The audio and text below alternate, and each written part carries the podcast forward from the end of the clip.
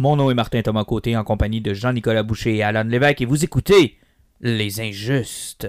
Nous sommes dans l'âge du geek. Dans cette ère d'égalité, d'acceptabilité et de justice des internets, règne une ombre. Quatre chevaliers de la culture populaire vont briser les standards. Nul ne sera à l'abri de leurs opinions. En tout temps, en tout lieu, les injustes.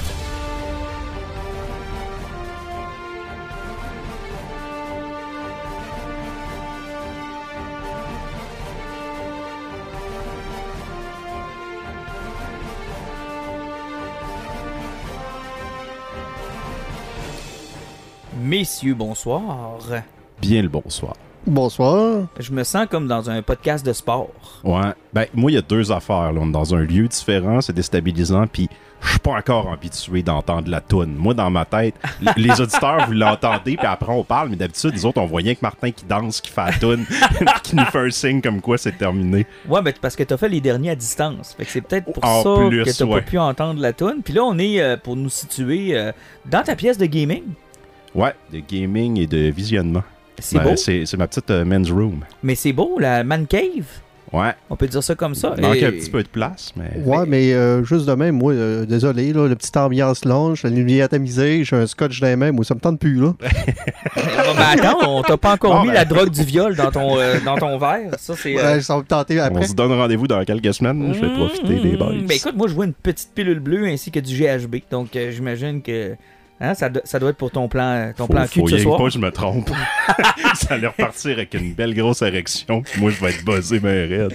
Il y a un ordre dans lequel les prendre. si jamais tu te poses la question. Non, mais euh, c'est beau comment tu as aménagé ça. euh, honnêtement, les, les bibliothèques, euh, les films, euh, les, divans, les vieilles télés. Donc, t'as- t'as d'ailleurs mon modèle de télé préféré, là, le gros cul brun euh, meuble. Ouais, on en discutait à- avant le show. là. J'aimerais ça qu'elle fonctionne, malheureusement, elle est seulement décorative. Là. Puis en plus, moi, c'est comme, c'est le souvenir, c'est la télé que mes grands-parents avaient quand j'étais jeune. Fait que j'associe ça à le dimanche après-midi Ben, quand on se faisait garder. c'est la télé de grand-père puis de grand-mère, ça Ouais. là, là. Avec le. ben, ce, modèle-là, l'a pas, mais le faux tiroir en dessous, là. Oui, il y a Qui est juste une poignée qui ouvre poignée, pas, là. là, ouais. Fait que ça ouvre pas, puis écoute, j'ai gossé jeune là-dessus pour essayer d'ouvrir parce que je pensais qu'il y avait quelque chose. Puis oubliez les télécommandes, là. C'est Ah non, non. ta, ta, ta, la roulette pour changer les, les, les 30 Ben, postes. ça dépend parce que, euh, tu vois, ma grand-mère, elle avait Gérold. Ah. Cette espèce de petite boîte que tu pluguais en arrière, là. Ah, je pensais que c'était le gars qui se payait une pièce de l'heure pour qu'il change les pouces. Non, ben, mon Dieu, t'étais plus riche que nous, Alan, j'imagine. chez, chez vous, c'était Nestor. Chez nous, c'était le Gérold. OK.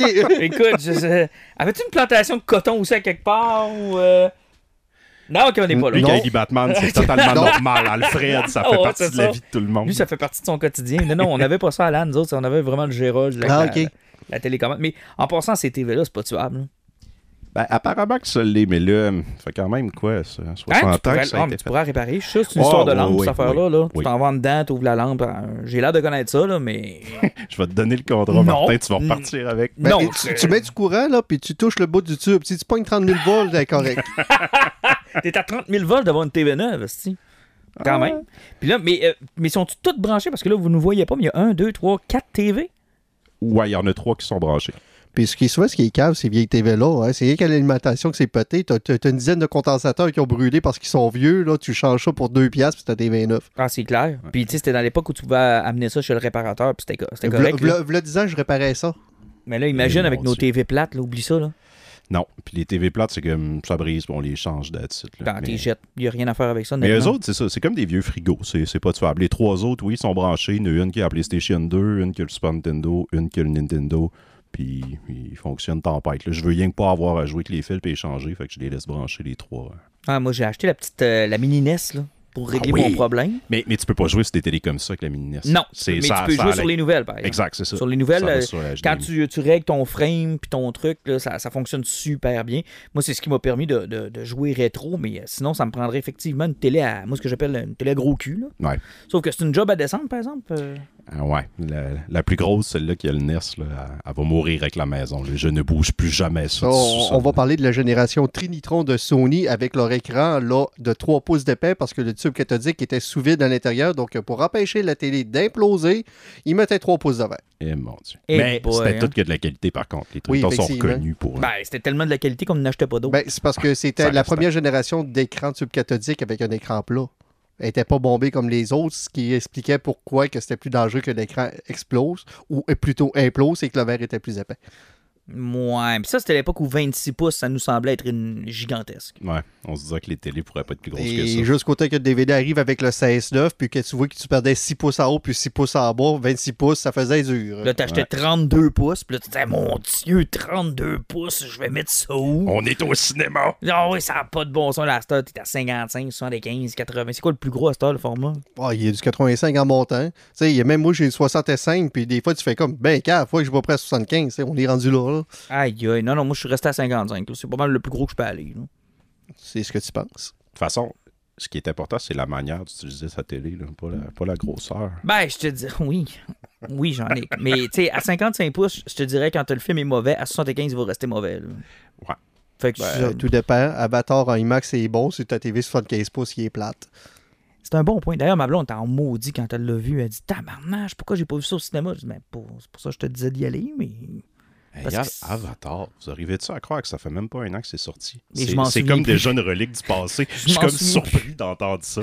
Je Hein? ne me souviens quoi, plus de ce film-là. Je n'ai aucune idée de ce qui s'est passé. C'est qui qui a envoyé ça d'ailleurs? Le mime, c'est toi, je pense. Ouais, il est sorti de l'eau pour genre voler le spotlight au film de Marvel. Faire comme, hey, c'est moi le film le plus rentable de l'histoire. Ouais. Un mois plus tard, puis personne n'en parle. On n'en reparle plus, on regarde plus ça, on sait même plus ce qui s'est passé. Mais bon, c'est comme ça la vie. Euh, beaucoup de choses euh, ce soir, euh, dont Ahsoka, qui sera probablement notre sujet principal, nouvelle série chez Disney pour Star Wars, qui est sortie la semaine dernière avec trois épisodes jusqu'à maintenant. Donc on en a eu deux lors de la sortie qu'on a devant. D'ailleurs, c'est un peu tout croche. hein. On sort une date, on n'est plus sûr, on sort la journée d'avant finalement, une heure avant, deux heures avant. On dirait qu'on a garoché ça de toutes sortes de façons. Là. Mais ça, c'est pour répondre à une certaine demande, parce qu'il y a beaucoup de monde qui attendent le minuit pour l'écouter. Puis, à cause des heures de, de, de sortie, là, parce qu'ils sont souvent sur le Pacific Time, ben, le monde pensait que ça sortait à, une heure, à minuit, mais si tu restes dans l'est du pays, ben, ça sort en réalité à 2 heures du matin en montant. Donc, euh, il y a beaucoup de monde qui ont chialé là-dessus. Ça fait qu'en en faisant un release, à, ils le mettent à 6 heures Pacific Time. C'est que les autres, on l'a à, 3 à 9 heures le soir. C'est que le monde sont capables de l'écouter à une heure plus convenable plutôt qu'attendre minuit puis 2 heures du matin. Ah, c'est ce qui m'était arrivé pour Obi-Wan. Moi, je, l'avais écouté juste avant euh, d'aller à la job. Genre, il était 3 h du matin. Et mon Ça n'a aucun rapport. là. Mais euh, je voulais voir le premier épisode avant de pouvoir en parler en ondes. Fait que c'est la raison pour laquelle je l'avais fait. Mais euh, on va revenir parce que là, il y a eu deux épisodes plus un épisode cette semaine. J'en ai que toi, t'es pas à jour? Non, c'est le sujet cette semaine euh, sur lequel je suis pas à jour. J'ai écouté les deux premiers la semaine dernière, mais j'ai pas écouté celui d'aujourd'hui. C'est que tu es dans une relation du genre que si tu l'écoutes tout seul, tu plus de relation. J'y ai pensé ce matin. J'ai fait, ah, je pourrais me clencher euh, pendant ma pause du midi. Euh, j'ai vu les yeux de ma Oh, blonde. T'es là-dedans? Ouais. Mais ça te tentait pas d'y mentir ou... Ben non, je fais pas ça. moi. Elle l'aurait jamais su, tu sais. Elle écoute sûrement pas ce Il veut, podcast. il veut vraiment pas prendre le risque. Non. Mais non, ouais, t'as bah ouais, parce que ben là, tu vas partir avec la là, TV. je trouve pas ça particulièrement excitant. Fait que je suis pas sûr que je veux l'écouter deux fois non plus. Je vous aime Ah beaucoup, là. ouais, il y a ça. Il y a le fait que tu serais obligé de l'écouter deux fois. Ouais. Ouais, non, euh, là-dessus, je te suis. Mais euh, on aura l'occasion d'en parler au, au grand déplaisir de, de Alan qui va pleurer des larmes de métal. Euh, on va revenir aussi sur Batman Beyond. Ben, voulez-vous vraiment revenir sur Batman Beyond? ou Ben, là? oh, tu le liras jamais, ça fait qu'on va le Ah, faire. ok. Eh, c'est que t'as pas lu une bande dessinée depuis six mois. Arrête! Il est, dans, il est dans mon char, comme les études du Doc Mayou. Mais il est dans yes, mon il, char. il doit avoir payé l'humidité en asti. Non, mais il est là pour vrai. Il a payé l'humidité, il doit tout rendu gondolé. Mais non, il est encore là, il est bien propre, il est bien neuf. Est-ce pas que lu. les études du Doc Mayou vont corrompre Batman? Ou Batman va pas. corrompre le Ah, Doc mais tu, peux- tu nous parleras des triples implants, implants mammaires de Pamela Anderson. Oui, mais ça, j'ai eu le temps de lire ça. Ouais, mais tu sais, c'était en caractère 16, puis il y avait même pas 200 pages. Arrête de me chicaner, C'était pour les images. entre autres. Ben, il y avait pas d'image, j'étais déçu. Hein? Mais il y avait des images mentales, par exemple. Hein? Parce qu'en lisant, t'étais. Forme des images mentales. Tu Non, parce que- remémores son vidéo. De, Ben, Vous devez de- comprendre de qu'Alan m'en veut parce que j'ai eu le temps de lire la biographie de Pamela Anderson, mais j'ai pas eu le temps de lire Batman Beyond. C'est ça, là? Bon, son silence en dit. Ça y a deux ans que c'est sorti. C'est- Mais non, Pamela, il est sorti à... fait trois semaines. Je le sais, je le sais. Ah, tu parles de Beyond? Beyond, tu fais Ouais. un bout, hein? Oui. Ah, mais je vais le lire à soir. là. Puis Martin est souvent pogné dans ces dilemmes-là parce que, genre, Batman Beyond, mettons, moi je lis en TP, puis Alan, il lit en single. Fait que souvent, quand on, on s'arrime, c'est genre un an et demi après qu'Alan l'ait lu. là. Je suis comme, oh my god, c'était vraiment bon. Là, ouais, je m'en rappelle à moitié. J'aime beaucoup ça que vous, que vous tombez dans des chefs full pointilleux de ces séries-là, puis moi, dans ma tête, c'est comme. Je m'en rappelle plus. Mhm, ouais. C'est très loin dans ta tête. Mais en même temps, le single, j'en fais de moins en... Ben, j'en fais plus, en fait, là. Ça fait un petit bout que j'en ai pas fait. Je dis pas que j'en referai jamais, parce que c'est pas vrai. Euh, je te dis que Batman 89, qui annonce une suite, me tente, même si j'avais trouvé particulièrement mauvais la première. Mais là, on veut introduire de Scarecrow, qui était le projet de Batman Forever au départ. Ouais. Avant le Riddler puis Two-Face, on voulait inclure euh, Scarecrow dans ce, dans ce projet-là où Tim Burton était encore attaché. Là, ils veulent en faire une bande dessinée, euh, une suite à Batman 89. Ils vont faire une suite aussi à Superman 78. J'avais apprécié les deux séries. Je les ai en single à la maison. Est-ce que je vais les faire? Je sais pas. là. J'hésite encore. Ouais, Ça va toujours dépendre des équipes qui sont là-dessus aussi. Ben, c'est Sam là. Hamm encore là, Ouais. sur Batman 89. Puis j'avais pas particulièrement aimé son, euh, son travail sur la première série. Non, effectivement, tandis que Superman, même si c'était pas super bon, il y avait plus de cœur. Puis au niveau de l'artiste, il avait essayé de respecter un petit peu les allures euh, du, personnage puis de- des films de l'époque. Donc il y avait comme un petit effet nostalgique qui était le fun. Tandis que sur Batman, on le sentait pas. Ah, Superman, il était là. Superman, il était on target. Là. Je pense que tu sais, ça, ça, ça met de l'avant aussi comment la touche de Burton est importante dans son univers. Tu sais, quand Comment c'était la ça- seule chose? Ouais, ben c'est ça. Si tu prends l'histoire, au final, c'était pas si intéressant que ça. Mais que- Ben comment il a apporté puis il a joué avec son univers, ça, c'était vraiment cool. Fait que quand que- t'enlèves l'élément Burton de ça, euh, Parce que, tu sais, le, le Batman de Batman 89, la série BD, pour moi, ne ressemble pas au Batman de Burton. D'abord, il parle, tu l'entends réfléchir. C'est toutes des choses qui, dans. Tu sais, je vous rappellerai que Batman dans Batman Returns, présent. il est 12 minutes, là. ouais, c'est ça. 12 minutes, puis ça, ça compte, je pense, les apparences de Bruce Wayne. Là. Fait que c'est quand même pas beaucoup. Là. Donc, il- cet aspect-là était moins bien réussi, puis c'était tellement étiré, il y avait tellement de. Sais, il a tellement intégré de stock dans la série. On dirait qu'il a fait comme tout ce que j'ai pas pu mettre dans les films parce que Burton le voulait pas. Là, je vais le pitcher. Là, je vais le pitcher, tu sais. Fait que pour ça je te dis que la suite, avec ce qu'elle m'excite. Puis, tu sais, le retour de Catwoman dans cette série-là, c'était tellement boboche. C'était tellement. Même les corporations de, de, de, de Robin. C'est parce que je pense que le plus gros défaut que cette série-là, c'est parce que Burton 89, c'est, ça reflétait son époque, tandis que la suite reflétait un peu plus notre époque. Donc il y avait comme euh, un anachronisme qui se passait là-dedans, c'est parce qu'au niveau du temps, ça ne fonctionnait pas. Ça approchait des sujets qui, sont, qui étaient beaucoup plus actuels, mais c'est quelque chose qui se posait d'exister avant les années 90. Donc, euh, il y avait comme un clash qui fait que le style ne fonctionnait pas, puis on retrouvait pas la nostalgie de la- Ouais. de- du film. T'as raison, parce qu'on retrouvait Batman dans les années 80, puis c'est comme s'il avait évolué de 30 ans. Mm. Dans ce qu'il aborde comme sujet. Parce que honnêtement, la façon qu'il a porté ces sujets-là, désolé, là, mais à la fin des années 80 aux États-Unis, tout le monde n'était pas ouvert à ce point-là sur ces sujets-là. Euh, t'as un bon point.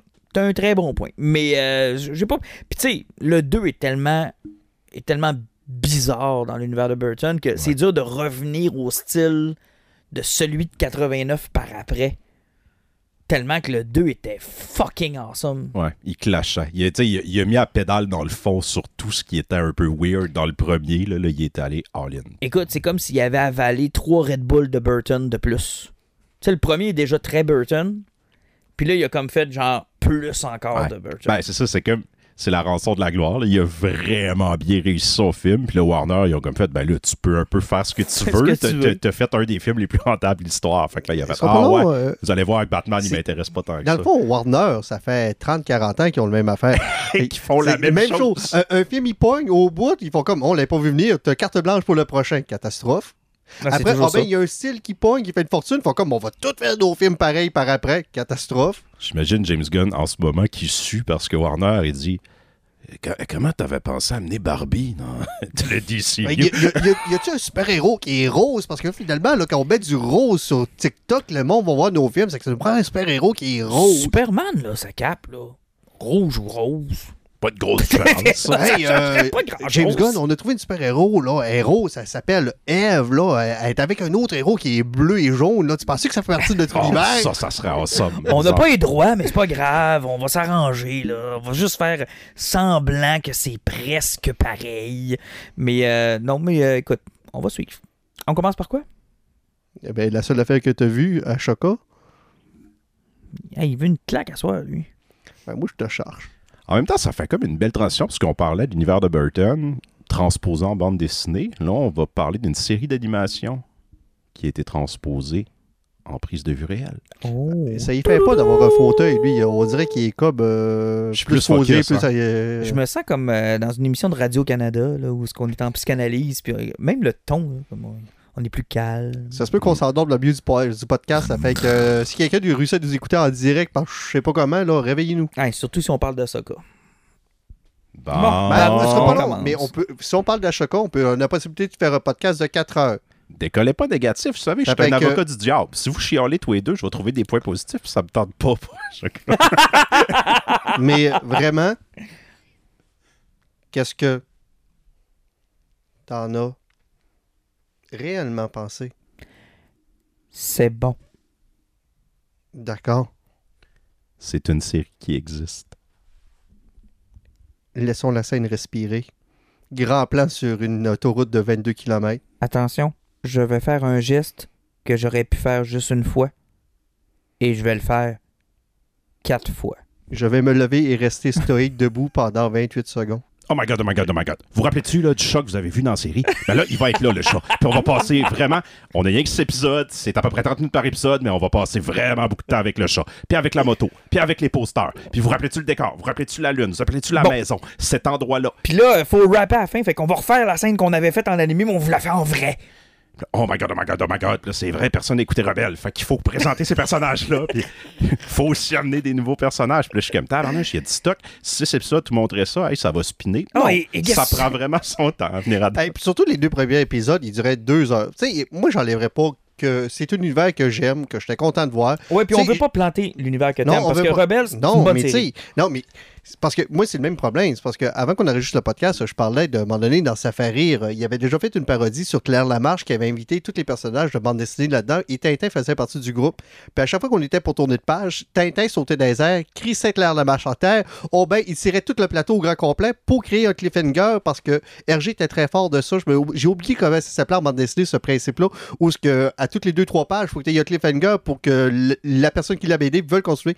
Au cinéma, on appelle réellement ça un cliffhanger, même au niveau des séries TV, c'est terminé sur un cliffhanger. Et Ben, Batman 1966 était C'est le champion exactement de ce que ça. ouais. exactement, tu sais, il restait à la même batteur, à la même bat chaîne. C'était toujours genre, ça se réduisait toujours en. Ça se, ça se ça que, tu résolvait en deux c'est- secondes. C'est accrocher ton auditoire. Sauf que je sais pas pourquoi qu'au niveau du site de- du, du- du streaming, ça peut fonctionner avec Netflix, comme j'ai souvent dit, parce que les épisodes sont tous en même temps. Ça fait même si t'as pas cliffhanger, si tu veux écouter la suite puis tu veux avoir la réponse tout de suite, tu peux. Mais quand tu as un épisode à la semaine et que t'en as pas, puis surtout que c'est une série limitée de 6 épisodes, puis après 3 épisodes, au niveau des cliffhangers, ok, on, peut spéculer les affaires dans le genre parce que c'est des cliffhangers de spéculation de nerds qu'ils mettent là-dedans. Sauf que c'est pas des réels cliffhangers, c'est des ouvertures de spéculation pour faire fonctionner Reddit et les autres sites à potins. Mais en trois épisodes, la moitié de la série, là, on n'a aucune idée de ce que ça s'en va, à part qu'ils veulent peut-être faire revenir 30, mais on n'a aucune trace de lui. Et tout ce que c'est, c'est une machine à rumeurs sans aucun cliffhanger. C'est parce que le cliffhanger te permet aussi de réaliser qu'il t'a appris quelque chose dans l'épisode. Oui. Le problème de l'épisode 3, là, c'est que je l'ai vu, là.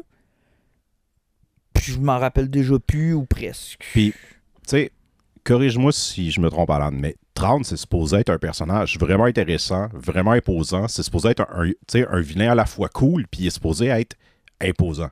Right? La plupart des gens savent pas c'est qui. Pourquoi ils n'ont pas trouvé une manière de nous le setter comme personnage? Parce que là, les personnages sont littéralement obligés de répéter son nom à toutes les trois phrases, puis l'appeler genre l'incroyable empereur 30, l'incroyable comment. Tu sais, j'oublie son titre, mais tu sais, le grand amiral. le grand amiral, tu sais, il arrête pas de répéter, de répéter. Il faudrait pas que Tron en revienne. Arrêtez de le dire, tu sais, montrez-nous quelque chose. Moi, je le connais pas. Je le connais parce que, tu sais, vous m'avez donné des cues, mais il faut, Je vais faut vous nous donner une réponse qui est simple et qui est poche là-dessus. C'est parce que malheureusement, la série Ashoka, c'est Avenger 2. Ah, c'est Age of Ultron. C'est Age of Ultron parce que c'est une publicité pour le- les films qui vont sortir sur l'Amiral Ultron. Parce qu'il faut pas oublier que je me rappelle plus si c'est seulement un film ou bien une trilogie, mais c'est au minimum un film.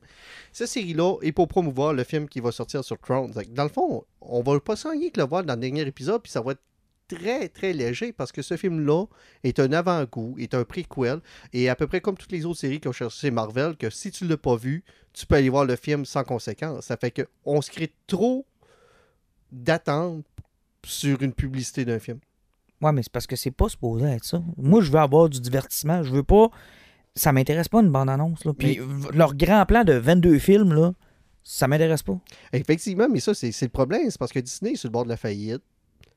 C'est ça va vraiment pas bien. À cause qu'ils font ça? Puis, sauf que ils- leur stratégie, je la comprends pas, puis elle est pas bonne. Puis sans compter qu'en plus, qu'ils avaient tout annoncé ces films-là avant même de parler des, de leurs chiffres catastrophiques, puis à quel point que ça allait pas bien. Euh, même présentement, là, ils sont en train de patiner parce que leur prochain film de Marvel qui sort, euh, peu importe ce qu'ils font, là, le hype est à zéro puis une barre. Puis il n'y a rien qui bouge. Donc, euh, pour cette année, Disney, c'est c'est une année de perte considérable. Puis. euh, Ouais, mais ça n'empêche pas que tu peux offrir quelque chose. Tu sais, je suis un- Là où je suis moins d'accord avec Jean-Nic, par contre, c'est que, tu sais, Tron, même si j'ai pas écouté Rebels, je- tu sais, on me l'a résumé, j'ai lu quand même là-dessus. Tu sais, Tron, c'est quand même des années 90, quelque chose qu'on connaissait, là. Qui venait de Timothy Zahn. Pour, pour les fans de l'univers étendu, c'était- mais oui, genre, dire, pas on- lu les romans, Non, ça mais on pas. savait un peu. On connaissait un peu, tu sais, comme le prince Dixar dans Shadow of the Empire. On savait un peu c'était qui. Puis c'était, la- le geek de Star Wars dans ta gang qui savait c'était qui qui était capable de t'en parler. Hey, c'était hot. Mais tu sais, c'est pas un nom qu'on n'a jamais entendu. Là. Moi, ce que je, regrette, c'est dans ce que j'entends, c'est qu'il y a six épisodes, il y en a trois de passés, puis j'ai pas vu un, une tabarnak de fois encore l'Amiral Trown. Puis non seulement je l'ai pas vu, mais on me sert en plus. J'ai l'impression de faire rire de moi parce que on dirait qu'ils sont dans une guéguerre où ils se chicanent entre eux autres. Là, ils se sont amusés à refaire exactement la même crise d'affaires que de la sequel trilogy. J'ai besoin d'une patente qui m'amène à quelque part, qui m'envoie vers quelqu'un qu'on cherche. Puis que tout le monde craint. Dans, dans sequel, on voulait tout l'avoir. Puis là, dans celui-là, c'est tout le monde le craint. Puis là, tout le monde cherche la même affaire. C'est encore un esti de, de, de, Ça me prend la patente pour avoir la patente, pour aller dans la patente, pour aller chercher la patente. Puis je sais pas si c'est adressé, mais moi, la première question que je me posais, j'étais là, bon, OK. Asuka, elle a pogné une sorcière qui, elle, savait où trouver la clé qu'elle allait lui dire où Trown puis Ezra sont rendus. Pourquoi que la sorcière n'est pas allée chercher? Asuka, on la voit littéralement rien faire. là. Genre, elle arrive dans le temple, elle descend, euh, comme dans, un film d'Indiana Jones, puis elle ramasse la clé. Il n'y a pas de piège, c'est pas compliqué, il semble rien avoir sur la planète. Je veux dire, pourquoi elle n'était pas là une journée avant de se faire Euh, pogner? Et ça, c'est. J'étais comme, c'est un peu idiot, là. C'est un, défaut de Filoni. Euh, euh, autant que J.J. Abrams, que lui, il va réussir à apprendre quelque chose qui niait du genre, mais il va tellement te bombarder d'informations que tu ne t'en rendras pas compte.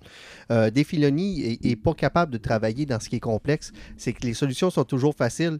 Et quand tu prends un épisode qui dure une heure où ce qui se passe pas grand-chose, ben, la faiblesse de la complexité, ben, tu sens beaucoup plus. Mm. Ça fait que Ben- parce que lui, tu sais, même c'est Rebels, c'est des plus grandes qualités, c'est parce que c'est une série pour enfants, ça fait que tu t'attendais que ça soit pas compliqué puis que les, les résolutions soient faciles. Mais là, quand tu arrives dans un live action comme ça et que tu as des épisodes qui durent presque une heure, tu le sens, là. C'est parce que c'est pas quelqu'un qui est dans la complexité puis qui est dans un gros challenge à surmonter. C'est qu'il va très simple dans l'écriture. Puis là, c'est correct parce qu'on on, on l'analyse pour ce qu'elle est, là, sur elle-même, c'est-à-dire une série sur elle-même. Mais ça règle pas mon hostie de problème de. On en reparlera plus tard, ça vous tente, là. De où est-ce qu'était tout ce crise de monde-là pendant la trilogie originale. L'éternel problème de créer du stock. euh. Puis à quel point c'est devenu commun des Jedi, que tout le monde a la force, que sont tout un peu partout dispersés, que et tout ce monde-là s'est caché dans le garde-robe pendant les années où Darth Vader était là, le temps que Luke ramasse toute le merde. Puis là, une fois que Luke a tout ramassé le merde, ce monde-là ressort tout en disant Ah, c'est vrai, Ezra Bridger t'a bri- Ouais, je vais me remettre à le rechercher. Qu'on ne l'adresse même pas, ça m'insulte. Puis, il me semble que ça serait pas compliqué de l'adresser. C'est moi qui est cave ou? Ben, tu sais, il, pourrait juste sortir comme Yoda euh, avait dit. C'est parce que même Yoda, on pourrait, en parler. Puis de la façon que, ça avait été expliqué dans l'épisode 3 qu'il a eu mal au doigt en tombant en bas de building, c'était un peu ma boboche. Là. Sauf que, tu sais, c'est parce que c'était pas leur combat, c'était pas leur place, mais, puis, mais tous les remnants, comme le personnage de Ray Stevenson qu'on voit qui est là-dedans, là, lui, il devait faire partie de la gang qui comprenait que s'il sortait là avec Vader, il restait quoi, deux minutes à vivre? C'est que t'es tous bien de rester tranquille. Oui, oui, mais tu sais, c'est parce que plus tu apportes de ces personnages-là, plus l'espèce de légende de, de- qu'on avait. Puis tu sais, remettez-vous en contexte en 77 quand on sort Star Wars, là. Il y a de fortes influences, tu sais, des régimes totalitaires. Et une des choses que les régimes totalitaires réussissent bien, c'est d'effacer le passé. Puis c'était ça dans Star Wars. L'Empire était né en même temps que la galaxie, puis allait se terminer en même temps que la Ouais. galaxie. Et ceux qui avaient vu l'avant-empire étaient des gens qui étaient tellement rares, des gens qui ne devaient pas être laissés en vie, ou des gens qui, qui, qui, tu sais, à qui on, de- on leur faisait presque miroiter qu'ils avaient perdu la raison de croire qu'il y a eu un avant-empire. là. Obi-Wan faisait partie de ces personnages-là. Obi-Wan parle du passé, puis t'as l'impression que asti, s'il est encore en vie pour en parler, c'est un miracle. Ouais. puis que tous les autres ont soit oublié, soit ont volontairement oublié, ou soit se sont tellement fait bourrer le crâne de propagande. C'est les nazis, l'Empire, là. C'est, c'est de la propagande. Ben, c'est du- ce qu'Andorre avait apporté de façon brillante. là, Parce Exact. qu'on se posait des questions sur, sur le Outer Rim, à quel point il fait être déjà pas informé. Quand on a vu les barricades qui mettaient ça, puis que finalement, il n'y a même plus le droit de quitter leur propre palais. Puis tu sais, ça prenait pas grand-chose. Ça prenait un Star Destroyer, puis la planète était bloquée, elle fait plus partir. Il y a plus dans, qui dans. Solo, là, moi, c'est le bout que j'ai aimé le plus, puis dans The Bad Batch, quand ils installent sur, ben là, les voyages, là, si on veut contrôler l'information, il faut que le monde se voyage de moins en moins. Fait qu'on va contrôler les points, puis, tu sais, c'était super bien expliqué. Sauf que, plus on avance dans cet univers-là, puis plus des gens qui ont connu le passé refont surface. Mais sauf que il essaie d'utiliser le, côté gouvernemental pour montrer que finalement la République, puis les gouverneurs, puis les n'importe qui qui sont là, travaillent la même chose. Parce que dans l'épisode 3, à un moment donné, quand justement Hera demande d'avoir de l'aide, ils font comme on s'en sac-tu de l'amiral Tron, on s'en fait ça, puis elle de répondre, elle fait comme t'étais où dans la dernière guerre? C'est quoi que t'as fait? T'as été élu après que la guerre soit finie. Elle fait comme c'est quoi tes connaissances là-dedans? Elle fait comme là, moi je veux pas rentrer en guerre, je veux euh, en prévenir une. Et le gars de la il fait comme encore lisse. Puis, tu sais, on l'a vu aussi dans Andorre. Finalement, il prenait, il du monde, puis il brainwashait de l'Empire. Puis, il, y avait des, euh, du monde qui était engagé pour effacer les, liens de l'Empire. C'est que finalement, il faisait exactement ce que l'Empire, la République faisait ex- exactement ce que l'Empire fait. C'était exactement un chapitre de, de 1984. C'est du monde qui, prenait les nouvelles des dix dernières années, puis il en effaçait des lignes. Mais tu sais, je Ahsoka en tant que là, comme personnage, elle, elle a connu l'ancienne République, elle a connu la guerre des clones, elle a connu tout l'Empire au grand complet, puis elle a eu le temps de les voir disparaître, puis elle a encore la face de Rosario Dawson. là. Ben, Ouais. elle- elle, elle est- elle a commencé son entraînement, elle était en bas de 10 ans. Tu sais, c'est- elle l'a tout vu de A à Z. Ouais. Elle l'a tout vécu. Donc, une bonne partie de la galaxie l'a tout vécu aussi. Puis là, moi, c'est un des. Ben, on a parlé un peu de Ray Stevenson tantôt. Moi, c'est un des points forts de la série. Je l'aime, son personnage, son apprenti. On verra ce qu'ils vont faire avec. Mais à venir à date, j'aime le côté que ce soit pas. C'est des mercenaires. Fait que j'ai hâte de voir comment ils vont se développer, ce qu'ils vont faire. À ce que je l'aime. Mais là, je me rends compte je l'aimais peut-être mieux dans Mando, parce que là, je trouve qu'elle n'a pas grand-chose à faire. On l'a compris, là, qu'elle avait... Sabine, c'était comme son, son padawan, puis ils ont eu... il y a un événement qui a fait qu'ils se sont chicanés, puis là, elle revient avec. C'est comme, OK, je le comprends, ce côté-là, mais ça reste beaucoup là-dessus, les deux premiers épisodes. là, genre. on l'a compris. là, Ah, le là, troisième ils- aussi. Ils vont redécoller ensemble, mais là, c'est comme, qu'est-ce que vous voulez raconter au final? C'est quoi la progression de ces personnages-là? J'ai pas l'impression que je la connais vraiment, à ce cas, pour une série qui porte son nom. Là. En ce moment, je me demande un peu c'est qui le personnage, quoi ses motivations. Ben, ça, c'est ça, c'est le gros défaut de la série, c'est parce qu'il s'est écrasé sur le fait que le monde connaissait 125 épisodes d'Ashoka. Oui, c'est parce que euh, c'est un des personnages, c'est possiblement le Jedi qui a la plus grande évolution. Euh, le parti de Snip, le personnage que tout le monde voulait y arracher la tête parce qu'il était exécrable dans le film qui avait sorti au cinéma, le film qui a lancé Clone En Noir. 2008.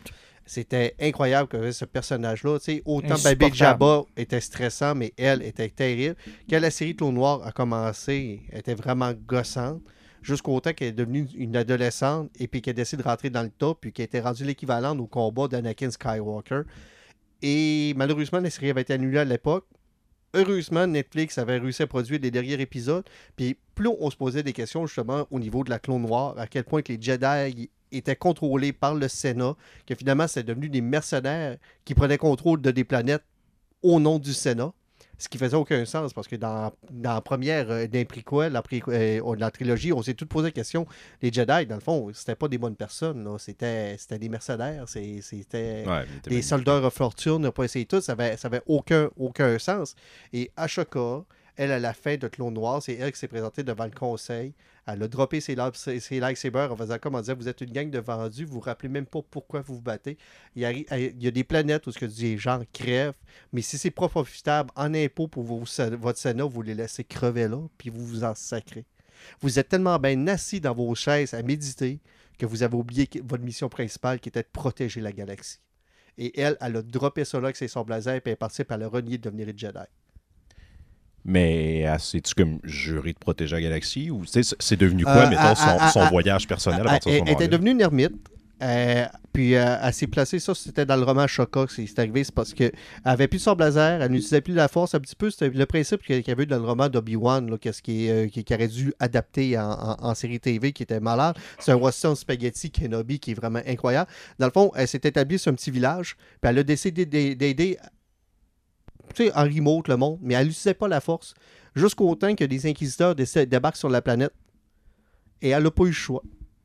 Et c'est là-dedans qu'on avait appris justement c'était quoi le bleeding des Kyber Crystal, pourquoi que les sables laser des, des sites sont, sont On tout rouge. rouges. Parce que dans le fond, c'est le côté obscur qui se traverse là-dedans. C'est un de tes premiers steps à faire, c'est corrompre un Kyber Crystal pour qu'il réponde au, au côté obscur de la force. Parce que foncièrement, un Kyber va sera toujours plus. Mais le côté obscur doit le corrompre pour pouvoir l'utiliser. Fait qu'il saigne. Donc, il saigne. Mais ça, c'était dans le comic de Vader qu'on apprenait ça. Ben, c'était dans le roman Chocolat la première fois qu'on l'avait vu. Ouais. non, dans, dans le roman Shaka, on apprenait comment elle en avait purifié un. Exactement. Parce que Vader, dans, dans le comic, Vader en corrompt un sous Oui. les ordres de Sidious. Oui. Il s'en va chasser un Jedi, il ramasse son sabre, réussit à faire saigner le, le- le cristal. Puis Ahsoka, elle, elle a fait le procédé inverse. Effectivement, parce que quand elle a réussi à battre l'inquisiteur, le- elle a brisé son sable laser, elle a pris les Kyber, puis elle les a fait rés- ré- résonner avec la force et les Kyber sont devenus blancs avec une lame blanche. Elle, c'était une des premières justement qui avait fait ça, c'est parce que c'est là qu'elle avait reconnecté avec la force et ça se passait justement avant la série Rebels, où c'est là qu'elle a décidé de devenir Fulcrum dans le fond. Et pour les gens qui n'ont pas vu Fulcrum, c'est euh, la série Rebels, parce que Fulcrum est une des instigatrices de la rébellion avec Mon Mothma, était comme le Jedi infiltré que personne ne savait qu'il existait. C'était une légende Pendant qu'Obi-Wan, lui, pleurait dans sa caverne à quelque part, seul, battu et comme un Hey, vieux il surveille Luc. Ah oui, c'est vrai, excuse-moi. Qui ont pas cru bon de changer son nom de famille sur la planète où le gars était. Ah, ok, c'est correct. Plus t'en ajoutes, pire c'est. C'est ça, la, la- la leçon, c'est ça. Là. Mais en même temps, il faut qu'il travaille avec ce qui existe Mais déjà. J'aurais juste la, la culotte de Boba Fett qui va voir Darth Vader. Euh, Darth Vader, Tatooine, Luke Skywalker est là, le fils d'Anakin Skywalker. Puis tu sais, pas que ça, il a pas vu la face d'Anakin en arrière de son masque, il a dû faire. Tu sais, les yeux bien ronds, puis comme fait. Sérieux, ils ont pas changé son nom? Quelle gang d'amateurs. Quelle, quelle petite gang d'amateurs. C'est comme ça que je vais me retourner là-bas. Ouais. C'est vrai, Tatooine. Oh non, c'est vrai, j'aime pas le sable. J'avais oublié. Mais là, il y a quelqu'un qui va dire ça, ça avait toujours été voulu parce que Vader voulait que Luke soit capable de le ramener dans le côté de la lumière parce qu'Anakin, fondamentalement, voulait toujours se faire ramener, mais il pouvait pas le faire Il par savait lui-même. même pas qu'il y avait des enfants. Mais oui, l'empereur il a dit qu'il était mort. En childbirth. Même pas en childbirth, en- il l'a tué pendant qu'elle était enceinte. Mais dans son cœur, il le savait. Dans son cœur. D'ailleurs, ma théorie sur euh, l'apprenti qui est avec euh, l'apprenti de. Maroc? Ouais. Moi, je pense que c'est euh, le flot de Palpatine qui fourre. Il n'y avait pas la force, c'est que c'est impossible. Non, la, la grosse machine à rumeurs, tout le monde dit que c'est Ezra euh, Bridger. parce que, tu sais, si tu cours à, la là? Et si tu cours à ce point-là pour réussir à aller chercher Tron, là, hein, ben, Ezra, qu'il a fait pour sortir de là, rendu. Il a, il a, fait, il a de baleine comme, euh, comme Paul Atreides fait avec ses verres. Là. Ben, à la Tron. Euh, pas la Tron, mais je veux dire la Tron euh, Legacy, là. Quand on apprend que le, méchant, c'est Tron. Tout ce temps-là, c'était lui. Ben, habituellement, dans Star Wars, quand tu portes un masque, il y a un reveal qui est lié à ça. Là, je pense que s'ils ont mis un inquisiteur avec un masque, clairement, ils veulent nous présenter un personnage. Là, si c'est pas Ezra, ça serait qui? Et d'ailleurs, euh, salutations au gars qui a dû faire comme OK, là, je vais prendre Ray Stevenson, ça va être un personnage vraiment hot. Puis son apprenti, on va y mettre un masque. Est-ce qu'on pourrait en ajouter un autre question de vendre des jouets? Euh. Ok. Une fille, s'il vous plaît. De préférence. Ok, mais j'ai pas de place pour. Mettez-la pareil, s'il vous plaît. Puis pour que son jouet soit le plus beau possible, s'il vous plaît, mettez-là albinos. Et ça va très mal se rendre en jouant, ça. Oui, mais c'est un public qui, selon nos statistiques, n'a pas encore été rejoint par Star Wars. J'y avais, pas, j'y avais pas écrit grand-chose. J'ai utilisé ce qu'il y avait pour la, la jeune site dans Puis Obi-Wan. ça va être un jouet qui va. Personne va s'en rappeler. Re- Prenez Reva et mettez-le copier-coller. Hey, mais quel personnage. En tout cas, à trois épisodes, là. Quel petit personnage inutile. Ben, c'est pour ça que je dis, j'ai hâte de voir ce qu'ils vont faire. Parce que moi, je- tu sais, je les trouve cool. Puis ils ont du potentiel. Mais c'est ça. Ils ont rien que du potentiel présentement. Je suis comme, ah, D'ailleurs, je des suis beaux, curieux de voir ce qu'ils vont faire. des beaux clins d'œil à Star Trek dans le premier épisode. Hein? Puis même dans le dans l'épisode le plus récent. Où ce que là, on a un, vaisseau avec un bridge comme dans Star Trek. on, on le- on le manipule un peu comme Star Trek. J'avais l'impression d'être dans J.J. Abrams. Et la scène dans le troisième épisode où euh, on sort littéralement du vaisseau pour se battre sur le vaisseau. là. Ça, euh, sérieusement, il y a des sérieux- le- Ça fait très Star Trek, mais j'aimais ça. L'épisode 3, même s'il mène à rien, il y a des bonnes séquences, il y a des bons moments. euh, L'action, les combats spatiaux sont super le fun. Euh, le reveal même de- du ring qui est comme un petit peu particulier parce que c'est bizarre. Il y a les couleurs de la High Republic. puis on sait qu'ils travaillent sur des films de la Haute République. Donc, est-ce qu'ils vont ramener des liens avec ça? Parce qu'il ne faut pas oublier qu'à l'époque de la Haute République, c'était à l'époque où ce qui était en train de faire des chartes de navigation de l'hyperspace. Et ils se battaient contre une race que les autres utilisaient des, euh, des SEALs qui étaient capables de voyager à travers le temps. C'est très copié de Dune, d'une certaine façon, parce que les navigateurs, c'est exactement ce que ça fait, c'est ça calcule des voies dans leur tête, puis c'est ce qui te permet de voyager à haute vitesse en rentrant en collision avec des planètes. Euh, là, les méchants dans la Haute République, c'est exactement la technique qu'ils utilisent. C'est qu'ils pognent une tire qui est capable de, voir un chemin dans l'espace, puis t'emmener à un endroit où ce que personne peut parce que les, les hyperdrives à l'époque, les calculateurs ne se rendent pas. Et une des raisons pourquoi beaucoup de personnes courent après les schistes de la race de 30, c'est parce que eux, ils ont mappé le hauteur Rim. C'est que autres, ils ont une charte que personne n'a dans la galaxie. Et c'est pour ça que Palpatine, au début, avait été cherché parce que sa planète Sepacol, là, hein, Exegol, Exegol. Sénacol, ben, c'était mappé par les schistes. Mais Palpatine, c'était vraiment une merde, finalement. C'était lui qui avait le plan le plus poche de toute la gang. Ben, euh, la première fois, là, c'est pas si pire que ça. C'était rien qu'un trou de 2 mètres. La deuxième fois, son plan, là, avec un, un tunnel de 22 km de large pour faire sauter sa descente, c'était pas la meilleure des On idées. un peu, là. Une légion de ses meilleures troupes attendait les rebelles qu'il avait lui-même piégés sur la planète au vrai endroit qui pouvait détruire le, le bouclier qui protégeait sa nouvelle arme. Mais c'est encore pire, il savait qu'elle était. Ben, tu faut dire que ça, c'est le problème un petit peu de- d'Anakin Skywalker, Darth Vader, qui savait que Luke était là, mais qui voulait aller le chercher. Quelle idée de jambon! Parce que honnêtement, il aurait dû pogner Luke, il donnait un coup de poing d'arrêt de la tête, une fois qu'il était perdu connaissance, pogner Léa, Han Solo, tu sais, leur twister le cou, là. Ok, il aurait peut-être une sacrement de coche qu'il aurait appris que Léa c'était sa fille, mais tu sais, faut pas oublier que le film d'avant, il l'avait probé, ça fait que. Deux films avant, en fait. Deux films fait, il avait probé Ouais, parce que le film d'avant, lui, elle a, elle a frenché son frère. Ouais, effectivement. Elle a une longue histoire de relations incestueuses Ouais, avec sa la famille. avec les hommes dans sa famille. C'est dégueulasse. Ouais. OK. Et la fin de ton plan, c'était? Ben, c'est ça, c'est parce que Vader a juste été cave. Hmm. Tu sais, s'il aurait resté sur, euh, sur, sur Endor, là, ben, ça aurait- il aurait gagné. C'est parce que tous ces éléments-là fonctionnent quand on les analyse pas trop, puis quand ils se complètent dans une série de trois films d'aventure spatiale. Mais là, quand tu construis un univers étendu aussi gros qu'on est rendu aujourd'hui, tu sais, là, tous ces défauts-là sont comme analysés avec une Ben, loupe et une grosse lumière. là. Ça me rappelle à l'époque où ce que Legion, justement, tantôt on en parlait au niveau des romans, là, hein, c'est que George Lucas avait donné les droits libres euh, au niveau de Legions. Et c'était des différents auteurs qui écrivaient sans se parler, puis personne ne suivait un timeline précis. Quelqu'un écrivait plus 5, plus 6, moins 10, plus 20 ans.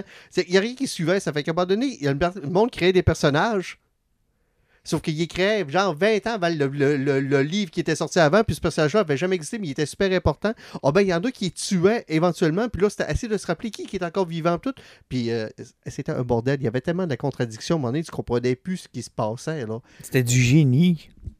Lucas, pendant ce temps-là, lui, ramassait les droits. Merci, bonsoir. Il ramassait du cash, a pu savoir quoi faire, mais c'est. euh, Il n'y a rien qui se tenait. Au début, c'est pas. Puis, tu sais, on Kevin Jordanson, là, justement, qui est avec le fils de, de Frank Eber, Brian, qui écrit du Dune, ça fait une éternité. Lui, qui avec son Kip Duran, j'ai beaucoup aimé l'Académie Jedi, mais Luke était devenu le Jedi le moins puissant de la galaxie et tout le monde était plus fort que lui. Ça n'avait aucun génie. là. Tu sais, Kevin Jenderson, il avait échappé là-dessus. Autant que l'Académie Jedi était bonne, autant que ses Jedi et leur puissance avaient plus de bon sens. Puis là, ils ont fait, bah, tout ça, ça sera plus canon. Oh, on va remplacer ça par notre propre canon. Yeah! Mais ça va être fait par du monde qui se parle pas tant, puis ça va avoir une qualité vraiment Ah, dentier. mais ça, Oh. ça, sérieusement, tu sais, j'ai, ça, fait, ça fait un couplet de romans de Star Wars que j'ai pas arrêté de lire, sauf que, sérieusement, le problème des nouveaux romans de Star Wars, c'est qu'ils veulent pas se mouiller à cause qu'ils veulent faire des films, des séries TV. Donc, euh, chaque roman n'apporte rien, aucun cliffhanger. C'est un statu quo. 350 pages où ce que c'est du monde qui se jase puis il se passe rien. Et sérieusement, je vais me faire tirer des, des, des, des roches puis tout, là, mais chacun des romans doit avoir une relation homosexuelle qui prend une prédominance importante. Ben voyons, je m'attendais pas à ça. Je pensais que t'allais dire qu'ils sont mauvais ou. Non, non, non, mais euh, tu sais, juste pour vous donner un exemple, le dernier jeu de Star Wars qui avait sorti la suite de Fallen Order, euh, le personnage principal, Cal Kestis, il se ramasse avec une Night Sister, puis on voit qu'il y a une relation qui est en train de, de- de- de se lier dans le premier jeu. Tout le monde pense qu'ils vont sortir, finir ensemble. Ils ont sorti un roman prequel au deuxième jeu. Et ce Night Sister-là, finalement, a une relation homosexuelle avec une autre personnage qu'on croisait dans le roman. Et sérieusement, là, au niveau des phéromones, tout, à un moment donné, d'un chapitre, là, c'est du Star Wars, mais je pense qu'il y a quatre pages pour expliquer comment ces phéromones montent au plafond que sa fille-là est proche d'elle. Moi, personnellement, eh, je lis du Star Wars pour de la, Space Fantasy puis des fucking Wizards. Euh, c'est- puis c'est notre Wizard enough for me, je vous le garantis. Sauf que là, là, tout le monde lit ça, il faut comme, c'est parce qu'elle va pas finir avec quelques six. Et là, l'auteur de sortir fait comme, ah, mais moi, c'est parce que je l'ai vu plus genre gender fluide, puis tu sais, elle est plutôt queer. Là, tu fais comme, Ben, je suppose que c'est justifié, puis ça va être euh, étalé dans le jeu. Tu commences à jouer au, jeu- au, jeu chapitre 2, elle sort avec Cal. Tu fais comme. tu sais, finalement, le Ouais, roman, tu le crées roman, feu, tu sais, tu fais comme, ben, c'est parce rien. que là, euh, sérieux. Ben, il y avait Shadow of the Sith que- qui était intéressant, par exemple, parce qu'il répondait à des questions comme. Euh, à des questions que, visiblement, J.J. Abrams. avait- T'avais pas lu le chapitre entre Luke et Lando? Ah, Quoi? Quoi? Ben non, il y en avait pas. Ok. Pendant un instant, j'ai fait comme Asti, j'ai oublié ça, moi. Y a-tu vraiment eu un chapitre en- Non, mais tu sais, il avait tenté de répondre à des questions que Abrams avait visiblement pas envie d'a- de- d'aborder, comme le Force Ghost de Anakin, que je trouvais. Tu sais, la façon qu'ils l'ont amené, je trouvais ça cool. pourquoi Lando est habillé en soie, je te l'ai expliqué. Pourquoi ça finit toujours en homo, homo-érotique, ton Ben, parce qu'il lit, lui, roman. Ouais, mais visiblement, il les applique, là. Il, me- tu me flattes la cuisse depuis tout à l'heure. Mais euh, non, c'est ça. Celui-là était quand même intéressant parce qu'il répondait à des questions. Oui. Tu sais, donc c'était pas juste 300 pages de monde qui se parle. Non, ça expliquait un petit peu qu'est-ce que Luke avait fait après euh, la, la- la guerre. Dans le fond, il courait après des reliques euh, Jedi, puis les, les temples Jedi pour en apprendre un peu plus, et partir une académie. Donc c'était quand même intéressant. Oui, oui, ce- celui-là fait partie des bons. tu sais, il y a même, il y a- je pourrais en nommer 3-4 qui sont super intéressants, sauf que d'un dernier. Puis surtout, c'est le problème aussi qu'ils ont eu avec les romans de la Haute République. À un moment donné, je les lisais, j'avais tellement j'avais du fun. Mais à un moment donné, il était rendu, je pense, avec plus de personnages d'introduits que Game of Thrones en 8 saisons, puis en Ouf. 6 romans. Fait que. Puis là, vu que t'as- pas de visuel, là, à part les quelques bandes dessinées que tu lis, c'est que quand tu lis ça, puis t'as trop de personnages, à un moment donné, tu fais comme. Mais Guy, lui. Puis là, des fois, il y, en- il y en a un qui meurt, puis fais comme. Je me rappelle plus, c'est Guy. Ça, puis tu sais, il, il couvrait des périodes qui, ok, pour les pour les, euh, les gens qui sont très très très dans Star Wars, c'est comme ah, pour eux autres c'est du inex- inexploré. Mais tu sais, moi je veux encore des romans entre Force Awakens puis Return of the Jedi. Ben, il n'y en puis- aura pas parce que c'est là qu'ils travaillent leur série TV et les films, puis ils peuvent pas s'embarquer à mettre quelque chose qui est canon, qui ne sera pas. Parce qu'effectivement, c'est là qu'elle nous amène à Ahsoka. Exactement. Ils vont nous faire la trilogie qu'on voulait sur 28 films. C'est ça, là.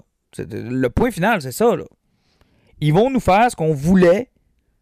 Fait que dans le fond, la sequel trilogy, C'était comme l'épilogue de quelque chose qu'on aurait peut-être lu ou pas Ouais. sur la vraie histoire qu'on voulait voir. C'est convaincu qu'Ashoka va avoir des liens pour le film de Tron, va avoir des liens pour les films qu'il va porter sur la Haute République. Je vous dis, là, c'est le Age of Ultron de, la- de Star Wars en ce moment. Là. Ça va tirer d'un bord puis de l'autre pour présenter le plan de Dave Filoni pour les prochains films de Star Wars. Avec le succès que j'imagine qu'ils vont avoir. Ben, de toute façon, euh, on va voir là, au niveau des films de super-héros, au niveau de Star Wars.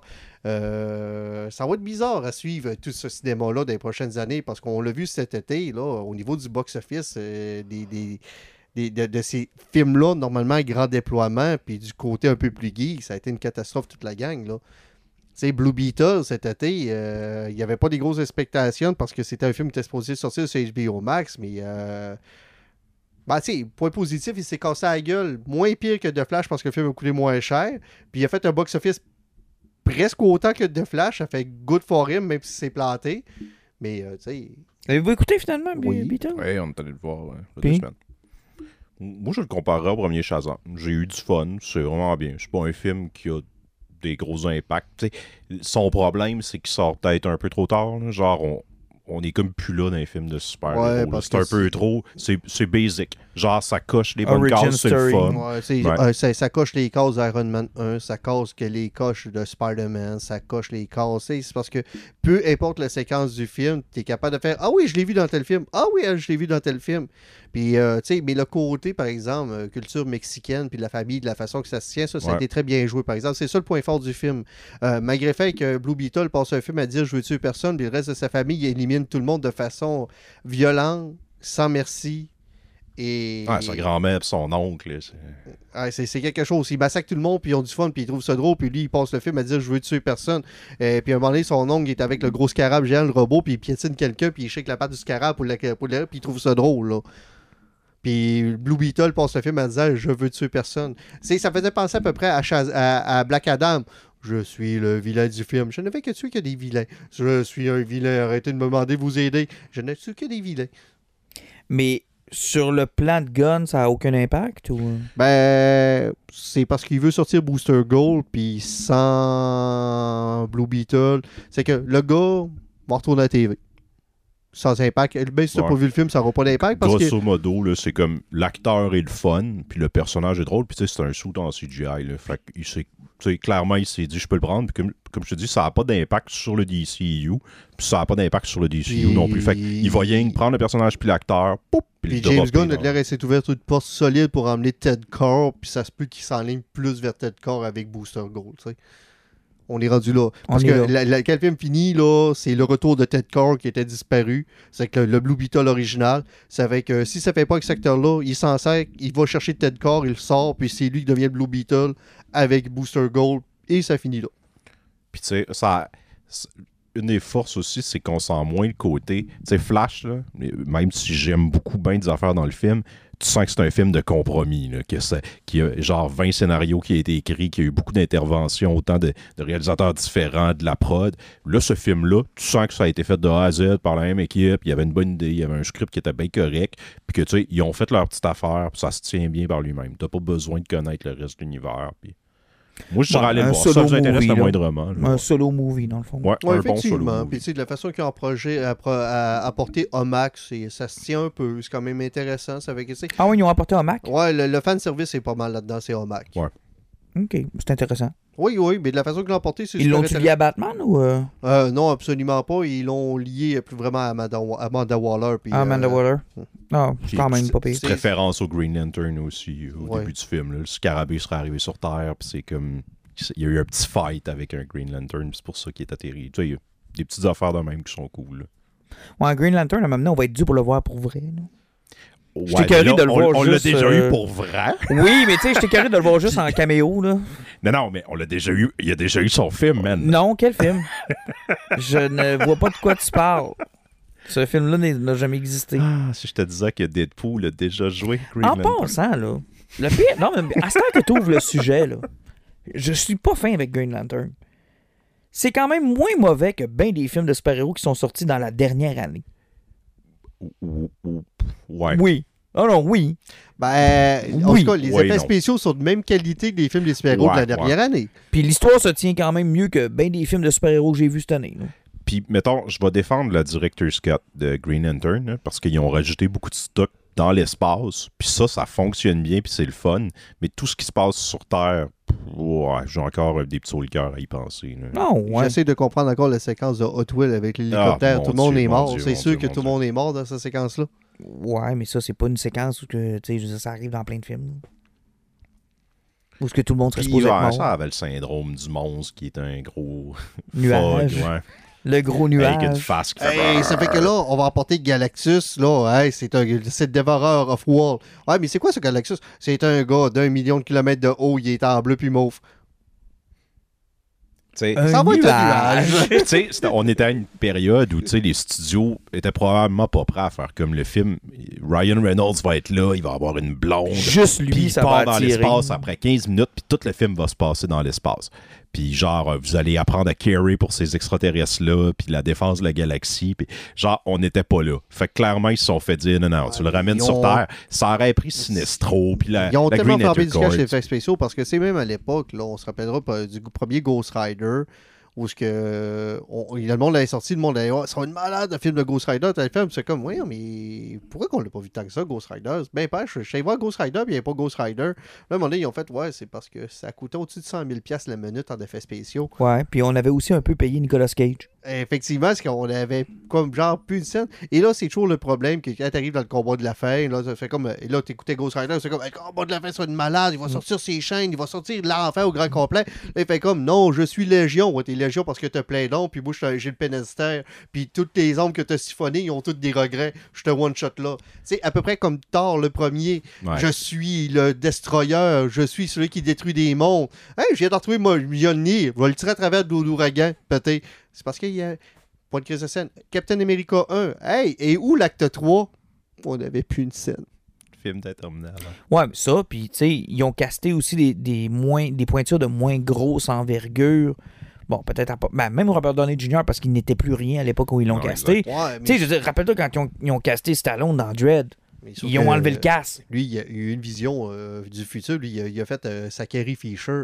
Il a signé le bon contrat. Ouais. Ah, ok, vous lancez un univers cinématique de Marvel. Donnez-moi un million, mais 1% du futur. Ah ouais, lui, il était bright, là. Mais je veux dire, tu sais, Dread. Fisher avait fait ça avec les jouets. Ouais, Dread, c'était euh, c'était ça, là. Il y a- il y avait pas de casque parce qu'on fallait voir Stallone. Ouais. Cage, euh, tu sais, il fait partie de pourquoi on le voyait pas tant que ça non plus, Ghost Rider. là. Ben, puis tu sais, Marvel s'est ramassé avec ça aussi. Rappelez-vous le premier Avenger. là. Pas grand monde qui porte le casque. là. Non. Ils, ont les mains la plupart du temps parce que les acteurs étaient rendus à. Ça faisait 5-6 ans qu'ils étaient dans l'univers, ils étaient connus, leur carrière allait bien aussi. Fait que là, plus question d'avoir un casque Ah sur la non, tête. sur le poster, sur le poster, Iron Man n'a pas de casque, là.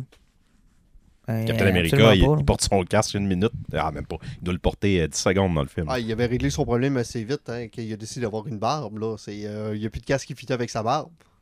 On regarde le look du Winter Soldier. Ouais. Fait combien de temps qu'on jase? J'en ai aucune idée, c'est pas de tes affaires. On est ben trop relax. On est bien trop relax. Fait que là, non, c'est parce que je suis même pas capable de voir combien de temps on a de fait. Là. Ben, vous la lumière? Mais quelle lumière! Ça, c'est du podcast de qualité. La Là, le monde là, sont en train de triper en nous Ben, écoutant. là, ça, ben ouais, ça va bien nos affaires. Ok, t'allumes ta lumière. Ok, c'est ça. Là. Fait que là, le monde qui nous écoute, fait Voyons, l'innocent, t'as 52 minutes. Oui, c'est ça, je sais. On va voir. On va finir avec euh, Batman Beyond. Ouais, on peut finir avec Batman Beyond. Moi, ça me dérange pas. Ben, je te demandais pas. Ben, tu, ok, tu nous l'imposes, ça fait que c'est Batman, puis Terry McGillis arrive, puis c'est full cool. Sans blague, c'est dans, dans le dans l'univers de Sean Murphy. Ouais, effectivement, c'est dans le Murphyverse que le monde appelle euh, amicalement. Ça, c'est cool en passant, qu- qu'on lui ait donné l'opportunité de continuer dans cet univers-là. Parce que, tu sais, White Knight, le premier, on s'aurait pu se terminer là. là. Oui, et oui, puis effectivement, pour vous dire ce qu'on avait dit à l'époque, c'est que ça a tellement été fait avec plein d'amour envers Batman, cette série-là, puis on sentait tellement que le gars aimait le personnage et cet univers-là. Toutes ces itérations. là. Toutes ces itérations, tout fonctionnait super bien. Et euh, je pense que, c'est- en plus, je pense qu'officiellement, il a mis le Black Label sur la map, ce gars-là. Oui, parce que Ça lui, sa série, ouais. elle a sorti genre, quoi, quelques mois avant qu'on l'annonce? Puis elle est devenue par après en, Exactement. en Puis TP. ça, ça a comme tout eu les bons éléments. Il était à la bonne place au bon moment. La série avait des bonnes critiques. Le- tu sais, c'était comme un gars qui faisait ce qu'il voulait avec son projet. Puis en plus, rappelez-vous, dans genre le, le deux ou troisième numéro, il y avait une scène où Harley Quinn était nue. Oui, c'est Puis vrai. là, il est- genre dans la deuxième édition, ils l'ont enlevé. Là, ils ont, ou ben, quand ils ont fait le TP. Fait que tu sais, tout était Non, là. euh, là, dans, les- dans, dans BD, il n'a jamais eu. Il a été censuré avant d'être publié. Non, non, dans le single, il est là. Non. Ah non, non, c'est vrai, t'as raison. C'est Ils ont lui mis qui des l'a bulles de republié. texte ouais, par-dessus. ouais. Ah Ouais, ils ont oui, mis une oui, bulle ils de ont mis une texte, bulle ouais. de texte, Effectivement, raison. rien que sur Internet que tu peux trouver des ouais, planches ils l'ont- ils originales. l'ont republié en disant à la base, c'était ça. Là, ouais. Ouais, mais ça, ça avait été un gros mois pour DC. Là. On avait quand même vu le pénis à Batman. Ouais. C'était un très gros mois. Là. Une boule à Harley Quinn, puis puis la bite à Batman. Dick. tout tout dans, la même, dans le même mois. D'ailleurs, je le lis, ce, ce numéro-là, signé par Azarello. elle le sait. Grâce à vous, merci beaucoup. De Bad Dick. Mais la Bat Pour, Dick. pour- pour revenir à, à Batman Beyond, là, ça, ça- ce que j'ai aimé là, dans. Tu sais, je suis fan de ce qu'il fait depuis le début, mais à toutes les fois, surtout dans le premier numéro, j'étais là. il- Tu sais, oui, il y a son univers, mais en même temps, on dirait qu'il il faisait attention de pas heurter. Il mettait beaucoup ses références, il les portait. Mais tu sais, tu voyais qu'il y a comme s'il avait peur un peu des personnages. Genre, ça vient avec un gros background puis tout. Fait qu'il allait tranquillement. Là, là, dans le troisième, là, je veux dire, Batman n'est plus là, là. Bruce Wayne, ça, euh, genre, il est sorti au public, il est en prison. Il y a des, tu sais, Harley Quinn a des kids avec le Joker. Genre, là, là, on est dans son univers, mais genre 200 000 à l'heure. Qui a pris le temps d'installer. Oh, Exact. Et, puis tu sais, de la manière que ça se termine, ce qui apporte, Hey, je là, là, ça un parallèle? Oui. Le- Un peu, euh, ce, que, ce que tu me dis là, là le temps qu'il a pris d'installer son univers, c'est un peu ce que Tom Taylor ne fait pas. Et il se retrouve, C'est vrai. Et il se retrouve rapidement avec un problème de Ah, si, c'est vrai, lui, je l'ai tué. Ah oui, c'est vrai, ça, je l'ai pas fait. Ah oui, c'est. c'était un festival de ça. Ben, Disease à la fin, là. Oui. ça commence à être un peu n'importe quoi. Tu sais, elle m'a hâte de lire la, la résolution d'ailleurs de Daisy. Oui, C'est- mais, mais, mais tu sais, euh, puis même affaire avec euh, de, celui de- du, du Moyen-Âge, là. Euh, Dark Knight, euh, ouais. C'est super bon. Mais tu le vois qu'il est prompt à tellement vouloir nous surprendre que des fois, on se pose la question y a-tu vraiment réfléchi avant de faire ça? Parce que là, il vient de se mettre un doigt dans l'engrenage où, à partir de ce moment-là, ce personnage-là, il peut plus le réécrire. Eh oui, c'est ça, c'est l'erreur Kirkman. Hey, je suis à un épisode, euh, je, suis au, niveau euh, numéro 22, là. C'est que c'est peut-être fait quelque chose de gros. Je vais couper la main droite de Rick. Et euh, pendant 125 numéros, il a fait Pourquoi? En même temps, il jongle quand même bien avec, tu sais, c'est des Elseworlds Mm. qui fait, il va prendre des concepts vraiment, tu sais, des zombies ou ben, tu sais, Superman qui devient evil, puis un fight entre les super-héros, puis tu sais, il grossit avec ça, puis il jongle quand même bien. Par contre, avec une série comme Nightwing, que moi j'adore aussi, là, il fait le contraire. Puis tu sais, je veux dire, c'est c'est constant, il a pris le temps de... Il l'a mis à son image, Nightwing. Il comprenait le personnage, puis il sait où il s'en Ouais, va mais, avec. mais mon comparatif était Elseworld pour Elseworld. Dans le cas de Sean Ouais. Murphy, il a pris pas Mais, mal mais plus là, de c'est plus, temps. c'est plus rien que du. C'est c'est ça, parce qu'un Elseworld, Ben, c'est comme supposé utiliser une idée, puis tu sais, ex- La entourer ça. Là, c'est plus ça. Il, est rendu Sean Murphy, là, il est- son univers, il est là. là. il a été chercher euh, des référents encore à Batman 89. euh, tu sais, c'est parce que dans le fond, quand cette série, Bruce Wayne est en prison avec tout ce qui s'est passé avec Azrael, puis la guerre qu'il y a à Ouais, Gotham, bon, ça. qui a mené à la mort de- du commissaire Gordon. Et euh, finalement, Batman était devenu un ennemi numéro un, puis que Joker euh, ben, avait relevé le, fait que, dans le fond, les Wayne avaient volé le nom de la famille des, des. Ça fait que Bruce Wayne est un valet, et les valets sont les Wayne fondateurs. Donc, dans le fond, c'est des. C'est que Bruce Wayne a perdu sa fortune au grand complet. Il n'y a plus rien parce que ce n'est pas un Wayne. Et, euh, et là, c'est que Batman, il s'est senti comme un petit peu trahi, puis il s'est senti qu'il y a eu syndrome de l'imposteur solide. C'est qu'il s'est rendu à la police, il a accepté de faire de la prison, en échange, car les Queen et compagnie n'aient pas de problème, puis qu'il a pu s'élever ses enfants euh, sans problème. Et là, on se ramasse plusieurs années plus tard, où tu un, monsieur Power qui décide qu'il veut lancer sa force policière d'armée, dans le fond. Euh, Gotham est en loi martiale avec Dick Grayson. Et le crime n'existe plus parce qu'il y a une loi martiale sévère. Ouais. Et là, il veut créer des super soldats. Il avait entendu parler du prototype du dernier costume de Batman et il veut l'avoir. Et il envoie Terry McGillis le chercher et c'est le sou de Batman Beyond. Ah, ça, c'est hot. Ça fait que, dans le fond, lui, il va avoir le sou pour le recréer puis se faire une armée de Batman. Puis il manipule le jeune Terry en lui expliquant que c'est Batman qui a tué son père. Ah.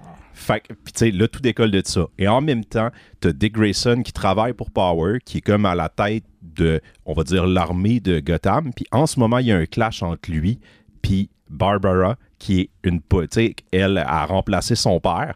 Elle, c'est une policière traditionnelle. Ils veulent pas aller avec la force militarisée. Fait que le couple a comme pété, mais en plus, dans leur job, ils s'affrontent, puis ils ont deux visions différentes de comment porter la ville de Gotham et l'héritage de Bruce puis de Batman. C'est tellement bon, là. Et quand Batman Beyond sort, Bruce Wayne se rend compte que ça va pas bien parce que ce suit-là, il sait qu'il est beaucoup, beaucoup trop puissant. Et donc, il décide de s'évader de prison. Et là, c'est là que un autre côté de Sean Murphy qui est très drôle puis qui est cool sort tout son avantage. Puis la série se joue sur deux jeux. Finalement, The Red Hood, Jason Todd, qui est le gardien de prison, fait comme tu prenais-tu pour un câble, j'allais pas me rendre compte qu'elle a été sauvée. Là, il fait comme ouais, mais tu comprends, il faut que je sorte à cause de la merde que j'ai faite. Puis là, il dit Je te laisse 10 minutes, je vais t'attendre de ma job, mais il faut faire ce que tu as fait, je comprends. Et là, tu as le clash qui va arriver entre Jason Todd et Dick Grayson, basé sur un fait qui est très drôle. Oui, je sais où tu t'en vas, parce que C'est drôle. sérieusement, Sean Murphy, jambon, il était convaincu que Jason Todd était premier Wood dans, dans Robin. Il s'est dans- trompé. Dans sa série, dans le premier ou dans le deuxième tome, il avait écrit que le premier Robin était Jason Todd. Puis il l'a Il- il- avoué, il il, a était dit Je me suis convaincu trompé, que j'avais dans la tête que c'était pas Dick Grayson. Et il joue comment il a avec fait de se cet tromper. Ben, c'est parce que c'est un fan de Batman, mais c'est pas quelqu'un qui est érudit de Batman. Ben là, savoir que Dick Grayson est le premier Robin, c'est pas être érudit, là. Ah Même que être érudit, c'est savoir que Jason Todd existe. Parce que, à la limite, quelqu'un qui connaît pas beaucoup Batman, sait même pas c'est qui Jason Todd. Ouais, mais lui, il était convaincu que c'était le premier. C'est que peut-être qu'il n'a jamais lu Death in the Family, puis il pensait que ça, ça s'était passé avant. Mais, là, mais quel impact ça a pour sa série? Ben, c'est parce que le clash entre Jason Todd puis, euh, puis, euh, puis Dick Grayson. Parce qu'il y en a un qui, finalement, qui- parce- vu que le Joker avait fait trahir l'identité de Bruce Wayne au Joker, c'est comme ça que dans le premier, il savait que le euh, Bruce Wayne était Batman. Parce que c'était Dick Grayson. Qu'après ça, lui, qu'il avait trahi Batman, puis le Joker l'avait pas tué, il s'était sauvé parce qu'il il sentait qu'il était plus digne. Puis Bruce Wayne avait été chercher Dick Grayson pour le remplacer, parce que lui s'est toujours senti trahi. Puis il y a, il y a un conflit entre les deux que lui, c'est le bon fils contre le mauvais fils. C'est ça. Ça fait que c'est le conflit qu'il y a entre les deux.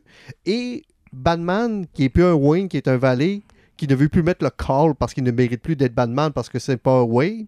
Sa dualité est apportée parce que le Joker, dans son grand génie, en mourant, il a downloadé son intelligence artificielle dans une chip, puis il a crissé dans la tête de Batman pendant le combat contre Azrael qui a perdu connaissance. Ça fait que Batman, qui est décidé de sortir de prison, le protocole Joker s'enclenche. Donc euh, là, la dualité embarque vraiment. Donc, euh, t'as Batman qui ne veut plus être Batman parce que Bruce Wayne n'est plus un Wayne. Et tu as le Joker qui lui dit que Gotham a besoin de Batman pour exister et que tu dois le remettre le corps. euh, mais sérieusement, au niveau de l'humour, ce BD-là, autant que le thème est sérieux, autant que les combats sont épiques, mais autant que l'humour est une omniprésente et tu vois que Sean Murphy a lâché son fou, là, puis il s'est dit j'y vais all in. Ça, c'est mon Avenger. C'est Sérieusement, tu ferais un film de ça, ça te coûterait 350 millions. Il va all in, ça n'a aucun bon sens. Rien que pour te teaser, Martin, là, ce que je veux pas qu'on spoil la finale, là, mais l'élément faible, c'est peut-être le vilain, l'espèce de Max Power là, qui, est- qui veut le saut. Par contre- au Power- de, de Batman Returns. Ouais, ouais, je sais, mais en tout cas, dans- ça fonctionne peut-être C'était pas dans Max Batman Shrek dans Batman Ouais? Max Shrek. Oh, Mais, il était cool dans, Ma- dans, dans- Max mais la raison pourquoi ce gars-là, c'est comme, il est tout le temps vu comme un control freak, puis ce qu'il veut, c'est comme, ben, Batman, c'est le classique, là, il veut armer les policiers, les mettre dans des sauts robots pour éliminer le crime. Mais au-delà de ça, il a été mis au courant qu'il y a une menace qui arrive sur Terre. Puis la finalité du pourquoi il volait le soude, pourquoi il veut militariser puis se préparer, c'est pas rien qu'à propos de Gotham.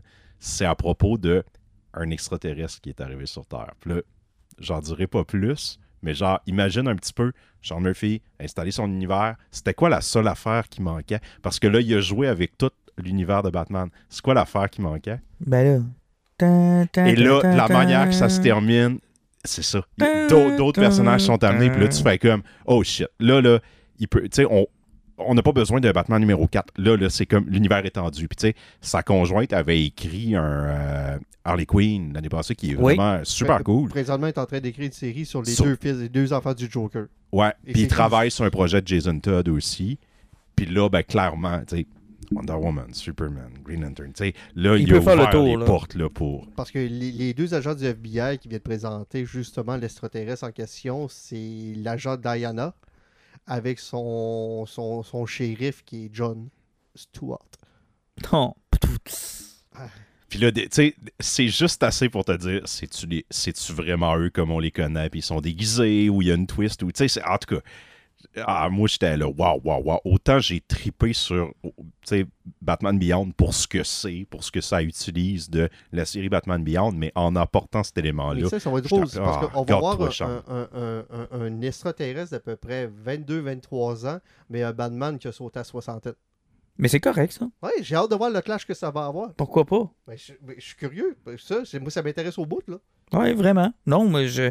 All-in pour un, pour un univers plus grand puis plus étendu, puis s'il peut aller explorer d'autres personnages, pourquoi pas? Plutôt que de les faire toutes de façon séparée, puis qu'après ça, avoir la commande de tout relier ça, puis là, tu te dis, ah ben, si j'avais su que tout ce monde-là était dans le même univers, finalement, j'aurais peut-être dû. Tu sais? Ou tu peux faire la gaffe de Frank Miller, puis à m'amener, à force de t'étendre, tu fais juste étendre de la merde. Ouais. Tu sais, Miller, t'es bon tant aussi longtemps qu'il était dans Batman. Quand il a commencé à toucher à l'univers étendu du DC, dans l'univers de Returns, ça a commencé à déraper. C'était. Tu sais, je veux dire. Ça remplacera pas l'univers, le main universe. Là. Non, exact. Donc, faut que tu saches t'arrêter, puis faut que tu choisisses tes combats. Là. Mais je suis pas fermé. J'ai- Ouais, ben, ça, je sais pas comment le verbaliser, mais dans son Harley Quinn, il a laissé sa conjointe jouer avec le personnage. C'est Mhm. c'est son univers, c'est, ça se passe après que Batman soit en prison. Fait que, il y a déjà des, des guides, mais c'est pas lui qui l'a écrit, c'est elle. Puis sa conjointe, c'est une écrivaine qui fait du roman d'amour.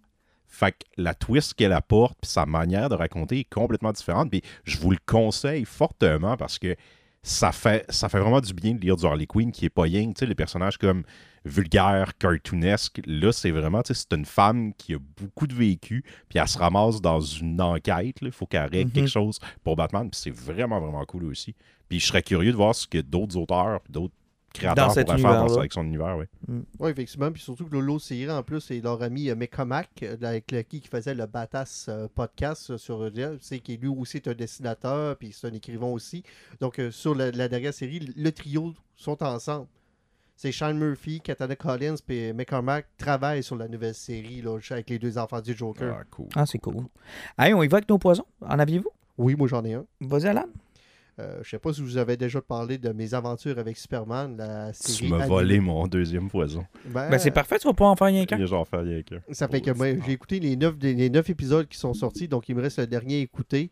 Euh, honnêtement, quand j'avais vu le cartoon qui allait sortir, j'aimais un petit peu le style graphique. Il y avait un petit côté qui avait l'air enfantin que je n'étais pas trop sûr. Mais je me suis lancé dans la série pour découvrir que finalement, les personnes qui ont écrit cette série-là, puis qui ont décidé de la faire, ont un amour inconditionnel envers Superman. Euh, le côté là, bon cœur, bon vivant, puis du gars qui veut aider de Superman est ultra présent. Puis là, on parle d'un personnage qui a même pas 22 ans. Là. Il est en bas de ça. C'est que c'est le personnage Mais c'est quoi le public cible de cette série-là? J'ai de la misère à le. à- Ben, c'est parce que ça va. oh, C'est surtout axé vers les jeunes. Ça fait penser à la première saison de Rebels. OK. Il y a des thèmes qui vont aller chercher les personnes plus vieilles. Et pour les femmes de Superman, ils vont tellement chercher l'éthique profonde de Superman que tu vas faire OK, c'est tout ce que j'aime du personnage. Parce que il est tellement niais, il a tellement confiance, puis il veut tellement croire que tout le monde est bon que c'est ses plus grands défauts. Et c'est tellement bien travaillé. C'est sérieusement, c'est un dessin animé pour enfants où ce que, ça te serre au cœur, c'est ultra émotif, tous les sujets sont bien apportés. Les séquences d'action sont intéressantes parce que lui, il découvre tous ses pouvoirs. Là. On parle d'un gars qui avait pas encore son Super Ring, qui a découvert ses lasers, il, a découvert, il découvre tout au fur et à mesure. Et même sa relation avec Lois Lane, la façon que c'est apporté, c'est ah, c'est brillant. Euh, c'est bien fait cette série-là. C'est plein de cœur. C'est. Ah non, sérieusement, vous devez voir cette série-là. Puis l'animation, ils ont lancé à la coche. là, C'est un studio d'animation qui faisait la légende de Korra. Fait que ça, tu sais, c'est c'est un studio qui est coréen, si je ne m'abuse. là. Fait Mhm. que ils ont un style qui est un petit peu manga. Moi, c'est peut-être rien que le seul défaut. là, genre, je capote pas sur le look des vilains, puis le le look un peu générique, tu sais, qui a l'air à des armures robots manga un peu. Mais sinon, là, je suis d'accord avec Alan, c'est incroyable. tu trouves quelque chose ça ressemblait à un évangélion? Ben, un petit peu. Ben, tu sais, c'est comme. Tous les un ils ont des sauts de robots, genre. Puis, tu sais, c'est ça. j'ai- J'aime mieux les looks plus traditionnels, là, mais c'est vraiment cool comment ils jouent avec la mythologie. là. Ouais, sérieusement, lancez-vous dans cette série-là. Malheureusement, c'est plus dur à écouter ici au Canada, mais. euh, Ouais, mais vous connaissez les façons de l'écouter. L'important, si vous aimez la série puis vous l'avez écoutée de façon euh, traditionnelle, Mhm. achetez-la quand elle va sortir pour donner une chance. Exactement. Moi, euh, mon poison, euh, je vais y aller avec une sortie de vendredi. C'est Wild of Eldraine pour Magic. Ah, Ça ça, sort. tu me donnes le goût, là. Je pense que ma blonde ne travaille pas vendredi. J'aurais peut-être drafté. Écoute, ça sort vendredi, c'est le pre-release, euh, donc du côté des deux légendes. Je salue les, les chums, je sais qu'ils nous écoutent. Fait que je vais aller faire un tour là euh, vendredi. On retourne à Eldren dans un monde de, de contes et légendes. Donc, c'est toutes des thématiques qui sont liées un peu à- au Brother Grimm. là. Tu sais, euh, les petits bonhommes dans le pain d'épices, puis Hansel et Gretel, puis Les euh, loups-garous. les loups-garous, puis les cendrillons, puis les, euh, les méchantes sorcières de glace, puis euh, ben, un peu à la sauce Magic. Après avoir été dans l'univers de Phyrexian, qui était très, très, très euh, euh, biomécanique, là, corrompu. C'était pas le. Pardon, c'était pas le Lord of the Ouais, Rings je faisais le. T'avais Phyrexian qui était en, comme en trois parties, là. Phyrexian, March of the Machine, euh, puis Aftermath. Après ça, t'as eu le- l'espèce de Lord of the Rings qui était tout seul dans son coin. On vient d'avoir un Commander Master euh, qui vient tout juste de passer, euh, qui n'était pas achetable, ça, tout en passant. Fait que là, on retombe dans les collections régulières après avoir fait le saut de, de Lord of the Rings. On retombe dans Wild of Eldraine. Et ensuite, ça va être un retour à Ixalan pour. euh, Ça, c'est l'affaire. Ça, c'est l'affaire, par exemple. Là, ils en sortent trop par année. Là.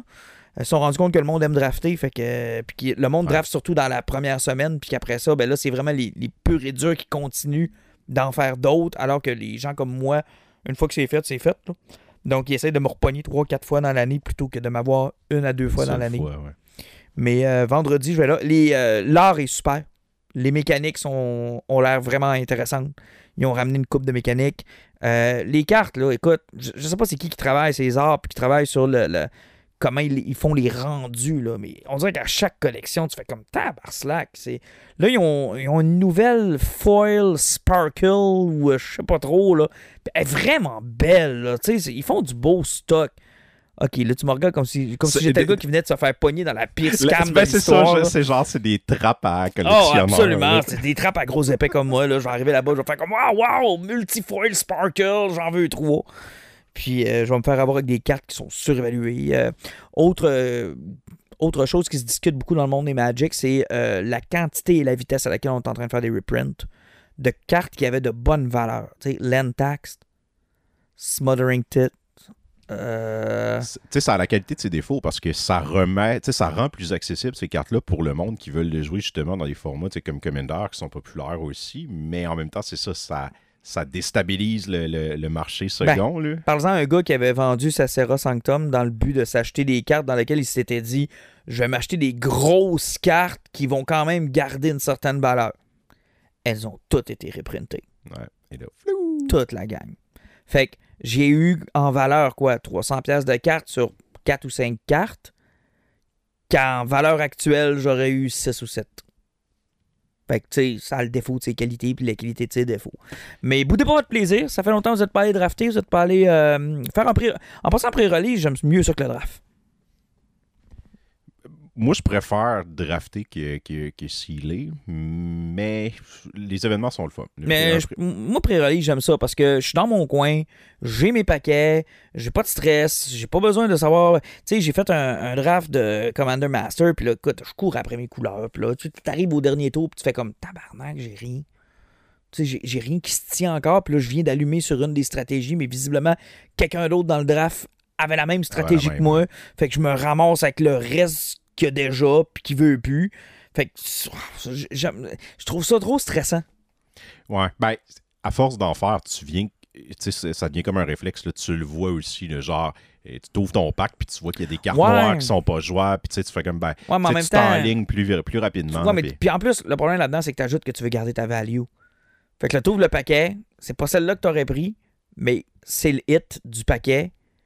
Ouais, ben là, il faut que tu fasses des choix aussi. Tu sais, des fois, quand le hit, c'est une carte à 3 piastres, tu fais comme fuck off. Ah non, Tant qu'à mais- ça, je vais gagner, puis je vais pogner ça. des packs, puis... Mais quand le hit est à 50$, piastres, 45$, Ouais, piastres, ouais, tu brûles un 25$, tour, piastres, ouais. tu brûles un tour. Tu sais, t'apprends puis tu fermes ta gueule. C'est pour ça que je te dis que le seal, je préfère ça parce que tu pars avec ta petite boîte, tu t'en vas dans ton coin, tu ouvres tes paquets, fais ta stratégie, trip sur les hits que t'as pognés, mets-les de côté, puis amuse-toi avec le deck que tu vas te faire. Fait que je vais être là vendredi avec euh, mon, euh, mon garçon. Euh, tu viendras faire un tour? Ben ouais, ouais? j'ai vu, j'ai vu que tu l'avais posté tantôt, j'ai... C'est ça, je le suis pas assez pour dire, je savais que ça allait sortir vendredi, mais je suis comme, ah, peut-être, peut-être, peut-être. Euh, Je t'ai peut-être pogné, je t'ai peut-être pogné. Fait qu'on va finir avec toi. Moi, je- ben, ouais, mon, je voulais faire deux poisons, parce que là, ça fait longtemps que je n'ai pas fait deux. Là. Ah, C'est pas grave, je vais rien qu'en faire un. Je vais vous parler de- d'une bande dessinée qui s'appelle Raconteur Arctique, qui est l'adaptation d'un roman de John Riel. Ça a été fait par euh, Gwen Bonneval. En gros, là, les Raconteurs Arctiques, euh, John Riel, c'est un auteur qui est allé travailler comme chasseur pendant 15 ans au Groenland. OK. Puis il a écrit ses mémoires sur les aventures puis les gens qu'il a rencontrés là-bas. Puis il a fait ça de manière super drôle, super imagée. Pour vous donner une idée, là, là-bas, les chasseurs vivent dans des, dans des camps où ils sont seuls ou deux, où ils passent les hivers complets à l'intérieur de leur camp à euh, tuer des animaux pour ramasser des peaux puis les vendre. Miam. Fait que c'est beaucoup de solitude, c'est beaucoup de, de gens qui sont tristes, pognés avec leur propre misère, mais qui s'en sortent de manière, ils brassent leur propre alcool, ils jouent aux cartes, ils s'inventent des femmes imaginaires qui se vendent entre eux. Ils vont, il y en a un à un qui ramasse un coq sur un bateau, puis qui en fait son meilleur ami, puis il essaye de se faire passer l'hiver avec lui, puis il part chasser avec. Il y en a un qui se ramasse chassé par un ours, puis qui est obligé de... Ah, il, est, il est obligé de faire manger un de ses chiens pour se sauver. Mais en même temps, ils ont des, il y en a qui ont des problèmes mentaux. Il y en a qui sont pas super éduqués. Mais ces personnages-là, puis de la manière que c'est fait, c'est comme toutes des. Genre, mettons, un 10 pages sur un personnage. Mhm. Puis là, tu passes à autre chose. Mais là, tu as connu un personnage pendant ce temps-là. Puis là, il revient un petit peu dans une histoire, tu sais, un petit peu comme des schtroumpfs. Genre, Wow. puis là, ça devient comme une communauté que tu connais et c'est drôle, c'est touchant et c'est et c'est surtout, il y a un côté, tu sais, c'est c'est des hommes qui sont tout seuls, qui ont, c'est ça, qui ont pas beaucoup d'éducation, qui ont des problèmes, puis c'est comme, ben, c'est triste et rafraîchissant de voir ça en même temps, là, genre de revenir à ce côté-là vraiment dur, de, ils travaillent, il y en a que c'est pour, envoyer leur famille, mais très très peu, c'est comme du monde qui voulait s'isoler, mais en même temps, ça vient avec son lot de problèmes. C'est une lecture, là, genre, j'ai terminé ça, puis je me disais déjà, j'ai hâte de le relire. Je- genre, dans 10 ans, ça va me parler d'une autre manière. C'était drôle. Des fois, j'avais presque les larmes aux yeux. Genre, c'est c'est un petit chef-d'œuvre. Puis, c'est un. C'est. Comme roman, ça a été bien vendu, c'est super populaire, mais là, l'adaptation la- en BD, ça le rend comme dix fois plus accessible. Puis le dessin est un petit peu cartoonesque. Ça ressemble quasiment à Astérix et Obélix, tu sais, de la manière que Mhm. c'est dessiné. Fait que même s'il y a des affaires qui sont quand même crades, là, ben, tu sais, il y a- il y, a un des personnages à un moment donné qui il est obligé de faire fondre la merde de sa bécosse sur le poêle, puis là, il est attaqué, puis il l'oublie, puis ça explose dans le camp, puis ça s'emmarde. Tu sais, il y a des affaires qui sont incroyables, là, mais genre, il y a que d'y repenser, j'ai ri, là. Puis c'est ça, des affaires super touchantes aussi, puis euh, des, des petits problèmes de- de- d'hommes seuls. On dirait que c'est réconfortant en se passant Dieu, Nord. on dirait que t'es euh, nostalgique d'une époque, Jean-Luc, ou... euh, Ben, c'est presque ça, genre, tu sais, quand tu lis quelque chose qui te perce ouais, au bout, là, ok. puis t'as le goût de le partager, là, c'est c'est ce que ça me crée. C'est bon. Fait que raconteur nordique. Messieurs, on se dit à la prochaine. À la prochaine. Bye, bye, bye.